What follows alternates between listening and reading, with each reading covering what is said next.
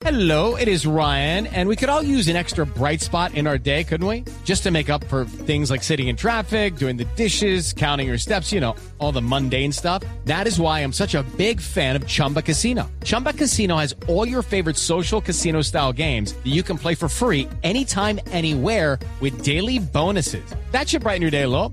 Actually, a lot. So sign up now at chumbacasino.com. That's chumbacasino.com. No purchase necessary. BGW. Void were prohibited by law. See terms and conditions. 18 plus.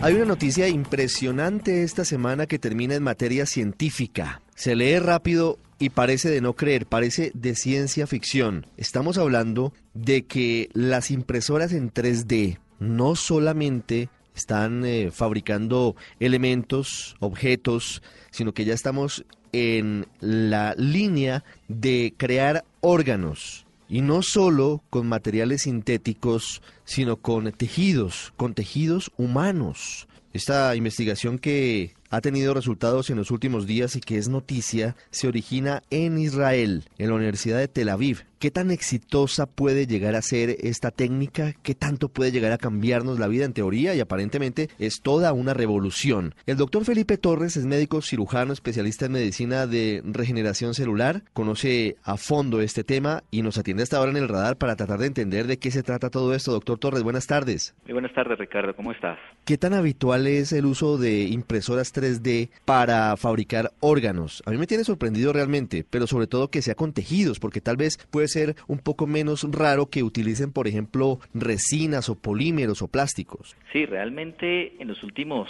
10 años se ha intentado que la impresión 3D entre a la bioimpresión, que es tratar de acompañar las células o los tejidos y poder reponer ciertos, eh, ciertos tejidos que están lesionados. Básicamente lo que se ha trabajado tradicionalmente son tejidos que son mecánicos, como el cartílago o algunos eh, procesos tendinosos, pero realmente los éxitos se han dado más en la biotinta con la que se imprime que en el lograr mantener las células vivas y activas en el proceso de impresión.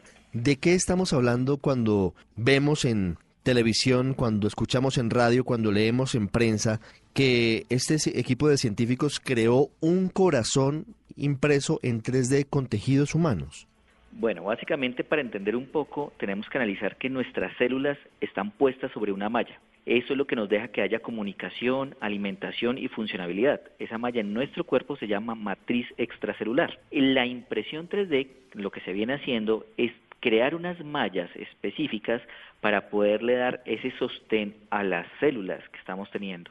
¿Cuál es el problema? Que estos polímeros, como tú lo nombrabas al comienzo, en la impresión pues no dan la nutrición ni la calidad que da una matriz extracelular. Lo que se ha ido haciendo en, en el camino de la impresión 3D a nivel biológico es crear biotintas que logren sostener esa célula, darle nutrición y comunicación dentro de las células. Lo que ellos hicieron básicamente fue colocar estas células humanas cardíacas en una malla específica que no tuviera afectación el calor o el, la mecánica de la bioimpresión y poder dar una posibilidad de tener un órgano completo impreso para mejorar al paciente.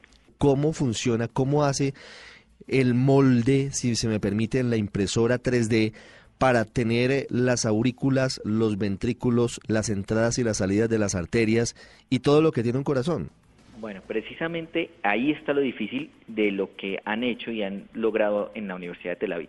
Uno de los puntos es que la impresora lleva la biotinta o el biopolímero que estemos produciendo a más de 100 grados centígrados. Evidentemente, cada día se está manejando algún tipo de, de, enfriamiento directo para que el tejido pueda rápidamente volver a un estado más tranquilo en temperatura y de mayor funcionabilidad. Sin embargo, la mayoría de tejidos y bioimpresiones va a esta temperatura. Lo que ellos lograron hacer, más que la célula acepte o tolere esa temperatura, es que la malla, la matriz que están creando, el biopolímero, no se desintegre a esa temperatura y logre dar comunicación a las células que se están cultivando sobre esa malla. Ese es el gran secreto que está haciendo y claro, es algo supremamente novedoso y supremamente costoso, más que se está haciendo en una malla de un corazón de conejo, el punto es que hacer un corazón del tamaño de un adulto es bastante difícil, bastante costoso y tenemos que empezar primero con bioimpresiones pequeñas que podamos ver que tengan una posibilidad de funcionar, de, de que funcionen adecuadamente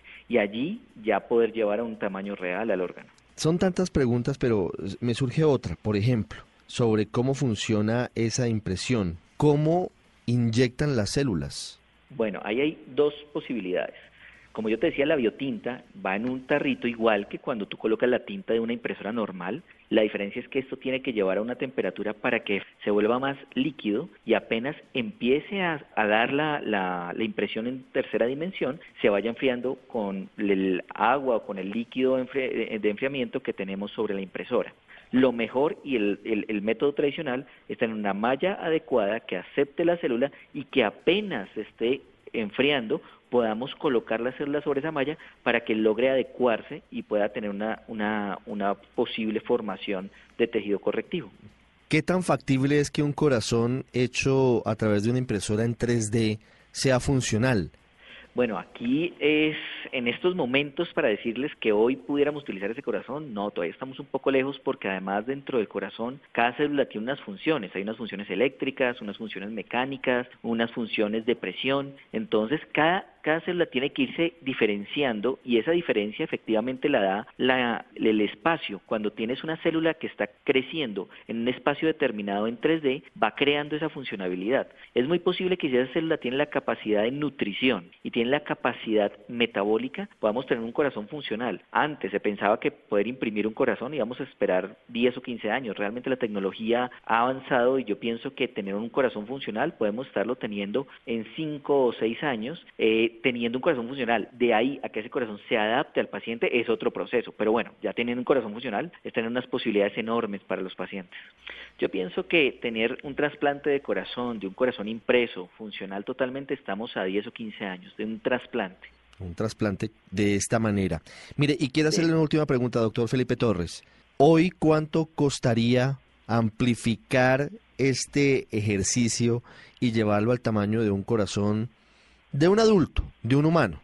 Una impresión 3D de un órgano del tamaño de un corazón puede costar entre 100 y 150 mil dólares, más lo que conlleva el cultivo de estas células que sean correctivas, que no se envejezcan y que se nutran, que será otro proceso que puede costar perfectamente otros 100 mil o 200 mil dólares. Estamos hablando de 350 mil a 400 mil dólares en llegar a producir un corazón que posiblemente sea funcional. De ahí para allá, pues llevamos todos los procesos quirúrgicos, adaptativos y específicos sobre el paciente que tendrán otros costos, ¿no? Claro, y ese es el reto. Doctor Felipe Torres, gracias por estos minutos en el radar en Blue Radio. No, muchas gracias a ustedes y cualquier pregunta que tengan, con gusto se las podremos resolver.